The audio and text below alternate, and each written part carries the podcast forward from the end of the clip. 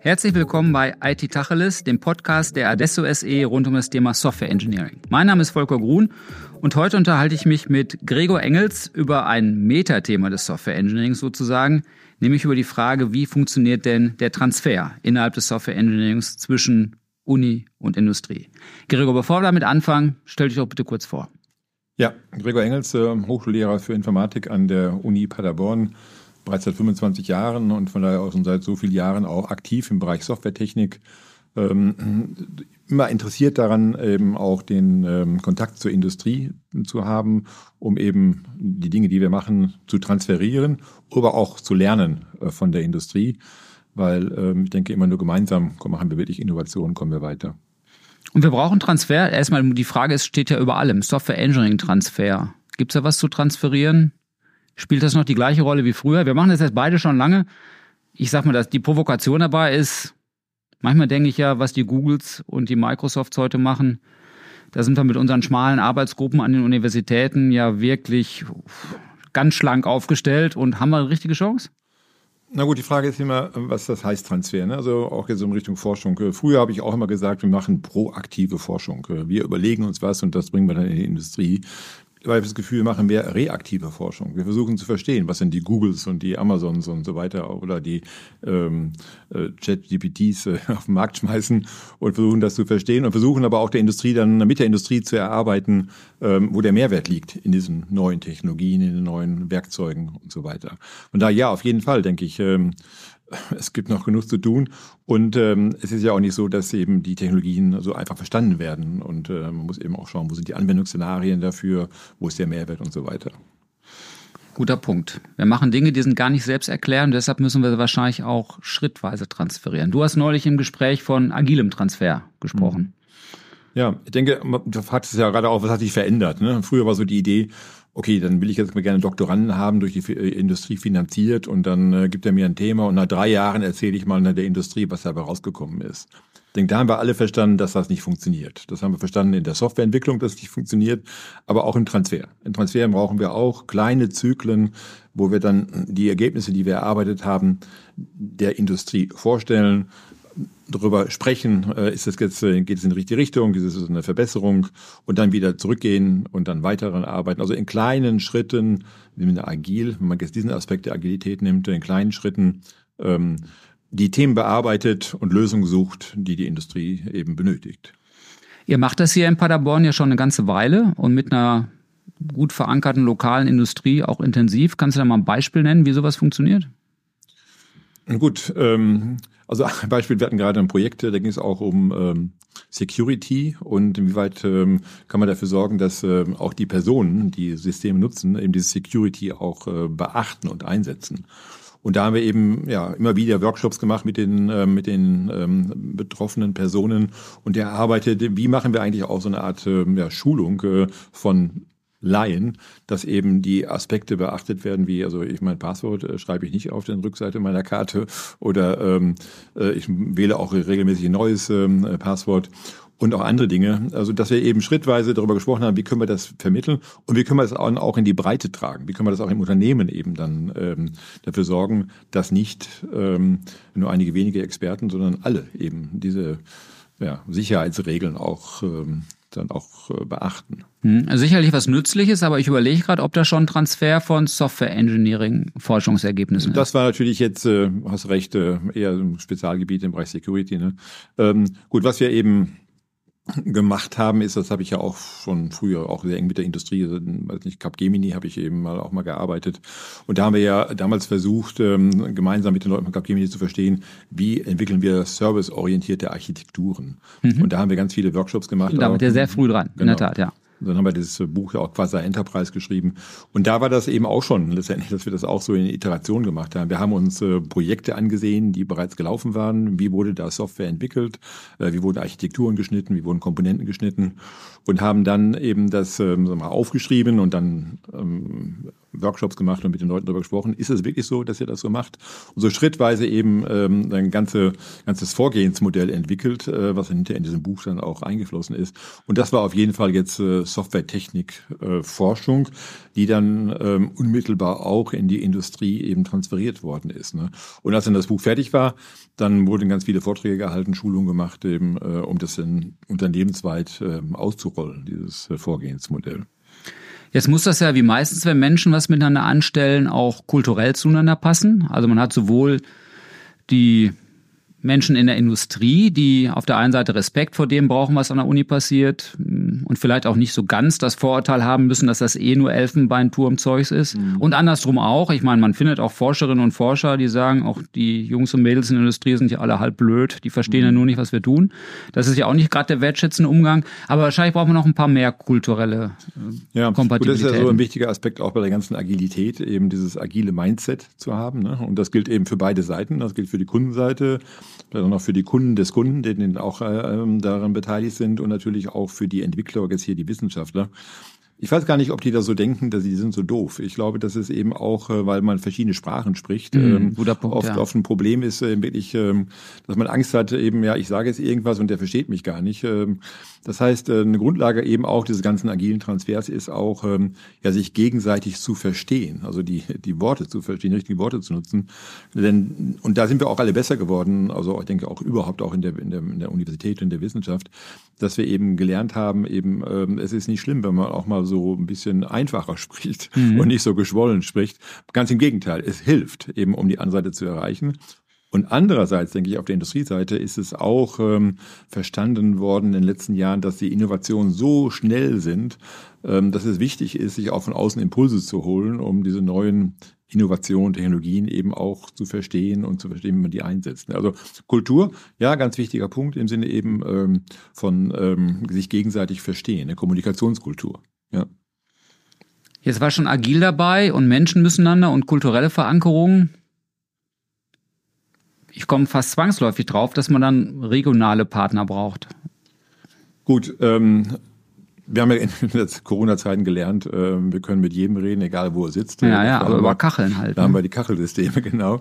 Ähm, aber ich bin da ein sehr starker Verfechter von Präsenzmeetings und finde das auch ähm, mal die angemessene Reform in unserem sozialen Umgang äh, mit den Leuten, also zu reden und Leute auch zu sehen. Ähm, von daher, ja, ist es, ähm, denke ich, einfacher, wenn man mit regionalen Partnern arbeitet. Ähm, für den Transfer ist andere schließt sich nicht aus, aber es ist einfacher. Und man, deswegen denke ich, ist es ja auch in Deutschland so, dass ähm, Universitäten bundesweit verteilt sind und regional verankert sind. Mhm. Dass man eben dann als Universität eben ja auch in erster Linie mit den regionalen Partnern eben ähm, ja dann auch arbeitet und mit denen sich trifft. Ne? Weil klar, Scrum ist eines von diesen agilen Vorgehensweisen, Daily Scrum, jeden Morgen eine halbe Stunde. Wird man wahrscheinlich nicht machen.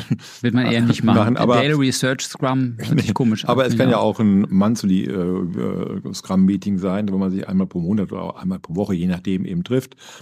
Und da kommen wir auch zu den Punkten, also wo findet eigentlich dieser Transfer statt? Ne? Ist es eben so, dass die Uni äh, die Türen abschließt und Industrie nicht reinlässt? Oder versucht man auch Formen zu finden, wo man mit Industrie und Universität im gleichen Gebäude sitzt? Ja, das ist natürlich, ich meine, ich, ich kenne es jetzt aus Essen, da haben wir schon auch äh, Kooperationspartner, die sitzen gar nicht weit weg, weil wir sitzen in der Innenstadt und die sitzen an der B1, alles nah beieinander. Mhm. Mm, aber man sieht sich trotzdem nicht. Ja, man ja. muss sich trotzdem immer verabreden, die Kalender sind dicht, man sieht sich gar nicht in der Kaffeemaschine. Da hat man von der regionalen Nee, noch nix, wenn man sie nicht wirklich auch nutzt. Und richtig nutzen wird ja dann bedeuten, man muss sich auch wirklich sehen. Ja. Genau. Da haben, wir ja hier, hier, da haben wir ja hier in Paderborn jetzt eben mit diesem sogenannten Software Innovation Campus Paderborn ein Gebäude geschaffen, wo eben sowohl die Industrie als auch die Hochschulangehörigen äh, ihren Arbeitsplatz haben und sich dann bewusst treffen in ähm, Meetingräumen oder auch unbewusst treffen ja, ja. Äh, an, an der Kaffeeküche und dadurch eben ähm, äh, Transfer machen. Ich denke, ähm, letztendlich geht Transfer über, über Köpfe und über Personen. Ne? Und, ähm, und deswegen ja, man braucht die räumliche, persönliche Nähe, das denke ich auch, um effizient, schnell, gut verständlich eben Dinge zu vermitteln. Ne? Und das in beide Richtungen. Ich meine, ich muss auch verstehen als Wissenschaftler, wo drückt denn der Schuh äh, mhm. drüben ne, bei der Industrie. Ne? Und, äh, und wenn man sich jeden Tag, nicht jeden Tag, aber häufig trifft, dann lernt man auch die Sprache des anderen und hat auch weniger Ängste. Ja, das wird als weniger, stimmt. Ja, genau, ja. ich, ich sehe Hochschulleitung oder Hochschulpolitik immer öfter von der sogenannten Third Mission reden. Also mhm. nicht nur Forschung und Lehre, sondern auch Transfer. Finde aber, dass die Universitäten nicht ganz so gut aufgestellt sind. Also neben der Dualität von Forschung und Lehre, die gibt's ja immer schon, kommt ja die dritte Mission vielleicht doch ein bisschen kurz, sowohl auf der Budgetseite als auch bei der Frage der Ausgestaltung in Gremien und Rollenausprägung. Gut, da haben wir, denke ich, großen Nachholbedarf, um das zu verändern. Es ist einfach so, als Wissenschaftler wird man bewertet nach der Anzahl der Veröffentlichungen und nach dem sogenannten, ja, für Laien nicht verständlichen, aber wie oft ist man zitiert worden? Wir nennen das H-Index. Ansonsten ja auch nicht so gut verständlich. genau, wir nennen das H-Index. Oder da steht dann eben drin, also deine Arbeiten wurden äh, im letzten Monat, äh, weiß ich nicht, 60 Mal äh, zitiert und dann ist man stolz als Wissenschaftler. Und dafür wird man unter Umständen auch, ähm, ja, nochmal auch ja, mehr geschätzt. Ja. Vielleicht sogar mehr berufen? finanziell mehr, mehr berufen. Das heißt, das zählt also auf der einen Seite. Aber auf der anderen Seite zählt eben auch ähm, ja, die Lehre. Dafür werden wir bezahlt. Ähm, die Studierenden evaluieren uns ähm, und geben uns auch dort Feedback. Da will man natürlich auch gut da stehen als Wissenschaftler oder als Hochschullehrender. Mhm. Gut, und dann kommt diese Third Mission. Ähm, und da ist eben die Anerkennung, die Wertschätzung ähm, geringer als in den anderen beiden Aspekten. Und von daher ist ja auch dann schon die Frage mit dieser Third Mission. Das hört sich ja so ein bisschen an, sie steht so ein bisschen daneben. Ist schon Third, ne? Ist schon ja, dritte, genau. ja genau. Ja, ja. Warum ist es eigentlich nicht integriert in die erste und zweite Mission? Ähm, und das, denke ich, im Transfer muss integriert sein. Ja? Weil eben, also die Forschung muss auch orientiert sein an den Abnehmer, an den Kunden. Und dann kommen wir ja jetzt auch nochmal zu der Lehre, die Studierenden. Ja gut, es ist ja auch ähm, eine Mischung von uns, dass wir eben Leute ausbilden, die hinterher in der Industrie arbeiten sollen. Ja. Und das ist auch eine Form von Transfer. Wir haben ja nicht nur stimmt, Wissen, Wissen wir haben auch Personaltransfer. Mhm. Ja. Und von daher, also zu sagen, wir haben also als Third Mission unter ferner Liefen auch noch den Transfer, ähm, das ist nicht gut. Ne? Das ist eben ja, so isoliert. Aber mal Butter bei die Fische. Äh, in den Berufungskommissionen haben wir ja, wenn wir denn dann drin sitzen, unmittelbar Einfluss drauf. Spielt denn da bei euch jetzt Transfer eine Rolle oder Transfervorstellung, Leistungen, alles mit Transfer? Also heute Morgen habe ich noch eine Sitzung geleitet, eine Berufung, äh, wir haben gerade Bewerbung hier. Und ähm, dann war schon die Gliederung, also wir reden über Forschung, wir reden über Lehre und wir reden über Drittmitteleinwerbung, Projekterfahrung. Ne? Mhm.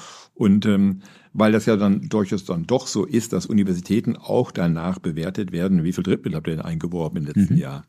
Und ähm, das ist dann aber oft dann so eine Gesamtsumme, ne? also die gesamte Uni und äh, die Wertschätzung des Einzelnen könnte da vielleicht verbessert werden. Aber ähm, also zumindest wenn ich Berufungskommissionsvorsitzender bin, frage ich danach. Ne? Also bist du äh, offen für Transfer? Ähm, willst du deine Dinge auch der Industrie verkaufen oder vermitteln? Oder auch andersrum hörst du auch der Industrie zu. Ne? Das kann natürlich auch jetzt abhängen von der konkreten Disziplin. Na klar, wir, unbedingt. Wir sind, jetzt, wir sind jetzt beide Softwaretechniker. Da ist ja klar, äh, da ist man an der Industrie dran. Ne? Ob jetzt so ein, ähm, keine Ahnung, ich will jetzt keinen von meinen Kollegen. Sagen wir theoretische Informatik. Informatik, ne? ähm, der sich jetzt so, äh, sich nicht irgendwelche Algorithmen überlegt, äh, wo nicht direkt klar ist, wie man die morgen anwenden kann. Der hat natürlich dann auch weniger Bezug. Ja, die haben schwerer. Ja. ja, aber auch da ist, ja, weil auch der Bezug auch von Seiten der Industrie da auch nicht da ist. Ne? Da ist auch keine, keine Nachfrage direkt. Ne? Und ähm, genau. Ähm, denke, da bin ich auch ganz froh darüber, dass ich ähm, mehr oder weniger Zufall in den Bereich Softwaretechnik gekommen bin, weil da können wir eben das sich auch ausleben ne? Mhm. und die Dinge, die wir entwickeln, auch wirklich erproben, transferieren und das macht dann auch viel Spaß. Ne? Mhm. Ja, mir zumindest. Ja. Ja. Ein wichtiges Instrument der Forschung, der Forschungsförderung sind ja Verbundprojekte. Da braucht man typischerweise irgendeiner auf, irgendeiner auf der Forscherseite und irgendeinen auf der Anwenderseite. Mindestens einen. Mindestens einen. Genau. Und, so, und sofort sind wir dabei, dass wir so Wettbewerbssituationen haben. Wie geht ihr denn damit um? Ich sag mal einmal, wie geht ihr damit um, weil wir sitzen hier beim SICP. Hm. Kannst du auch gerne noch mal einen Satz zu sagen, ja, würde ich, ja, unsere ja. sicherlich auch interessieren. Ja. Und da habt ihr ja genau das Problem eigentlich auch. Ja, und also SICP, äh, Kurzform für diesen Software Innovation Campus Paderborn, ähm, der eben äh, das Ziel verfolgt, Industrie und ähm, Universität zusammenzubringen. Und da aber jetzt nicht ähm, eine Industriefirma mit einem Lehrstuhl zusammenzubringen, sondern äh, auf der Universitätsseite haben wir so einen Verbund hier von 30 äh, Professorinnen und Professoren, die alle offen sind für Technologietransfer ähm, oder für Industriekooperation. Auf der anderen Seite haben wir im Moment auch, äh, wir wachsen ständig, aber auch so um die 30 Unternehmen, die auch äh, mit der ähm, Hochschule, mit der Wissenschaft zusammenarbeiten wollen. Ähm, gut, ja, da sind wir natürlich äh, dann auch manchmal in dieser Situation, dass äh, gerade auf der Industrieseite äh, Unternehmen dabei sind, die ähnliche Ziele verfolgen oder ein ähnliches Geschäftsfeld haben. Ähm, Gut, wir reden dann, dann auf jeden Fall eher über den vorwettbewerblichen Bereich mhm. und nicht über den wettbewerblichen Bereich. Ähm, da wird es dann wirklich schwierig im wettbewerblichen Bereich, dann kommen dann, ja, vielleicht sind die beim gleichen Kunden. Kommen schon fast kartellrechtliche Fragestellungen. ja, ja. Aber im vorwettbewerblichen Bereich, äh, denke da haben viele, äh, zumindest der, ähm, ja, der zukunftsorientierten Unternehmen, wie ja auch Adesso eins ist, mag ich jetzt mal an dieser Stelle sagen, äh, Interesse daran, eben ähm, neue Technologien so schnell wie möglich zu verstehen und zu gucken, ob ähm, die beim Kunden einsetzbar sind. Und äh, da kann man natürlich auch von den Erfahrungen von anderen profitieren. Ja, und das äh, erleben wir jetzt hier, wenn man sowas, wie wir jetzt in SCCP aufgebaut hat und dort eben ein gutes Klima herrscht zwischen den Partnern, dann sind da sehr aktive Arbeitskreise, die einfach Erfahrungsaustausch machen. Und dann geht man zum Kunden und nutzt das dann irgendwie. Aber erstmal ähm, nutzt man auch die Expertise, die Erfahrung von anderen und das macht also nicht nur viel Spaß, sondern denke, hilft auch jedem Unternehmen noch erfolgreich zu sein am Markt. Dann. Und das funktioniert auch besonders gut, würde ich mal vermuten, wenn die Menschen sich kennen und da gewisse Vertrauensverhältnisse aufgebaut ja, haben. Also das, wieder das regionale Element, damit sie sich heißt, treffen können. Genau, das heißt eben auch mal auch mal zusammen ein Bier trinken oder mal zusammen eine Pizza essen ne? und eben ähm, nicht nur ähm, ja, vor der Kachel sitzen und äh, ähm, ja, also ich, wie ich finde, manchmal sehr kalte Vorträge sich anzuhören ne? und äh, also Empathie gehört dazu. Äh, authentisches Verhalten der Leute. Und das, ähm, ja, dazu muss Präsenz da sein. Und das ist eben auch die Idee vom SCP hier in diesem Gebäude hier, dieser Campus-Idee. Äh, wir sitzen unter einem Dach, wir treffen uns in der, Kaffeepause ähm, oder wir treffen uns bewusst in einem Meeting und dann äh, ist ein gutes Klima auch da. Ne? Ja. Du hast das gerade schon angesprochen. Ein Teil des Transfers ist ja auch die Ausbildung und Transfer, der Transfer der Absolventen und Absolventinnen in die Industrie. Aus meiner Wahrnehmung ist das gerade so eine Druckstelle bei vielen Industrieunternehmen, die sagen, ja, wo kriegen wir denn jetzt genügend Leute her und könnt ihr die nicht mehr schicken? Ist klar, wir wissen beide, man kann Leute nirgendwo hinschicken, ja. aber nichtsdestotrotz gibt's die Anfragen. Hm, gibt's aber auch den zweiten, das zweite Element zu sagen, ja, wir bilden ja nicht nur initial aus, wir müssen ja Leute up-to-date halten. Hm, gerade in Zeiten von technologischer Verdichtung und immer mehr neuen mhm. Technologien, die eine Rolle spielen, ist ja mit einmal Universitätsabschluss auch gar nicht getan. Äh, wie gehen wir denn mit dem Transfer ja, um. Also wir haben gerade schon gesprochen, diese Third Mission, vielleicht haben wir sogar über noch eine vierte Mission, irgendwie äh, lebenslanges Lernen, äh, Weiterbildung, äh, Upskilling, also Leute auf ein anderes Niveau bringen, äh, Reskilling, äh, die Dinge, die sie vor 20 Jahren gelernt haben, äh, vielleicht mal überprüfen und vielleicht irgendwie auch äh, ja, verbessern in ihrem Wissen. Ähm, also meine Erfahrung im Moment ist eben, die Hochschulen sind da nicht gut aufgestellt, ne, mhm. aus verschiedensten Gründen. Ähnlich wie vorhin. Ähm, wir sind äh, dazu da, um einen Bachelor-Master-Studiengang ähm, zu machen. Wir sind dazu da, um zu forschen. Aber ähm, gut, Transfer haben wir schon angesprochen, ist nicht ähm, so im Fokus der Universitäten und das Letztere schon mal gar nicht. Ne? Und äh, weil wenn ich jetzt eine Lehrveranstaltung mal, oder Vorträge anbiete der Industrie äh, in den Nachmittagsstunden, dann zählt das nicht zu meinem Lehrauftrag. Dafür werde ich nicht bezahlt. Ja. Und wenn ich dann sage, okay, dann gib mir dafür mal eine extra Bezahlung, dann sagt meine Hochschulleitung dazu, nee, nee, nee, wir können dich nicht. Du bist ja voll bezahlt, du bist ja Beamter sowieso. Und äh, da gibt es keine extra äh, Vergütung für. Gut, das passiert dann, äh, dann eben, dass dann diese Personen, diese Hochschullehrer, auch die, oder die anderen Wissenschaftler zu externen Anbietern gehen und dann dort Weiterbildung machen. Und das ist aber nicht das, was ich mir vorstelle. Und ja, das glaube ich, kommen mir auch nicht plausibel vor. Nee, nee. Aber so ist es. Ja? Also viele von meinen Kollegen und äh, machen dann, ich auch, äh, gehen dann extern, weil da können wir eben auch dann im Rahmen einer Nebentätigkeit dafür bezahlt werden. Und ähm, aber das ist, ich denke, die Universität muss sich verändern in der Richtung, dass man eben ähm, dieses lebenslange Lernen eben ja unterstützt ja und, und macht einfach, ne? weil ähm, ja, das war früher mal, dass man gesagt hat, okay, du hast deinen Master und tschüss und äh, vergiss deine Uni nicht und wenn du mal wo, also nicht Chef bist, dann schick uns mal ein bisschen Geld rüber. Aber das ist es nicht. Wir müssen lebenslanges Lernen unterstützen, lebenslange Weiterbildung. Ja. Wie nimmst du es denn bei den jungen Wissenschaftlerinnen und Wissenschaftlern wahr? Die sind ja meistens nur auch einfach jung, das liegt jetzt schon an der Begriffsbildung und haben noch nicht so viel Erfahrung. Äh, ist ja auch nicht immer ganz einfach, da so Kooperationsgespräche in Gang zu bringen und Fragen zu diskutieren, wie man sich denn in so kooperativen Verbünden verhält. Äh, mhm. Auch nicht einfach, oder? Ja. Und da, gut, das wissen wir auch und deswegen, ähm, also dieses Onboarding von neuen, von neuen Kolleginnen und Kollegen, Das ist gar nicht unbedingt immer die Jungen, das sind manchmal auch im Mittelalten. Ähm, weil immer, wenn du woanders hingehst, und das ist ja oft im Wissenschaftsbetrieb so, dass du eben eine Stelle annimmst an einem anderen Ort, an einer anderen Universität, ähm, dann gibt es dann zwei Möglichkeiten. Du fängst wieder bei Null an und fängst an, guckst mal, also guckst in die gelben Seiten, sag ich mal, und guckst, mhm. wer ist denn gerade hier noch in der, in der Industrie. Oder du hast ähm, das Glück, dass eben bestehende Transferstrukturen da sind, wo du dich mit beteiligen kannst dann. Und dann ähm, jetzt, wenn, also wenn du bereits erfahren bist, eben dann ähm, Kontaktpersonen bekommst oder eben, wenn du noch nicht erfahren bist, eben auch mitläufst ja, und dann ähm, bei einem Antrag mitmachen darfst und dann ähm, gibt es eben dort erfahrene Leute, wie bei uns, die nichts anderes zu tun haben, als äh, Projekte zu akquirieren und mhm. durchzuführen äh, die wissen, wie man einen Antrag schreibt. Und ähm, da muss man, muss dann der junge Kollege den technischen Anteil beisteuern, aber das Ganze drumherum äh, wird eben dann von anderen ähm, geschrieben. Und ähm, so dass man eben schnell dazu kommt, auch einen Antrag einzureichen ne, und schnell beim Projekten dabei ist. Aber ja, die Unterstützung, dieses Gemeinschaftliche, was an Universitäten nicht immer so gut geprägt ist, äh, ist ganz wichtig. Ne? Also leider sind sehr viele der Universitätshochschullehrerinnen und Hochschullehrer ja, nicht nur Individuen, sondern auch Einzelgängerinnen oder Einzelgänger. Und ähm, dieses Bild muss sich dann auch verändern in der Zukunft. Ne? Ja. Stimmt. Ja.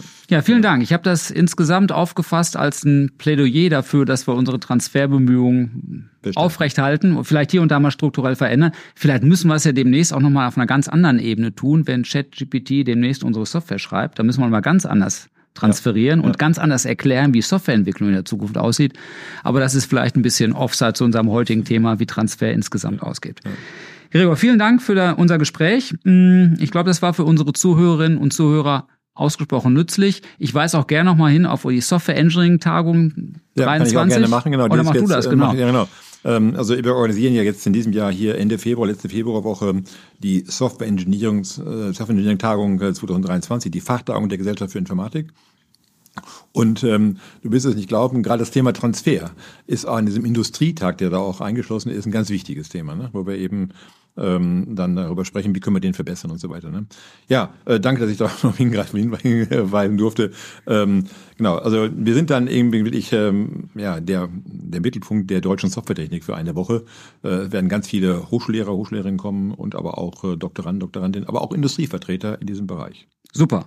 Ja, ich glaube, das ist ein guter Start für Transferbemühungen auf der einen Seite und Kooperationsbemühungen auf der anderen Seite.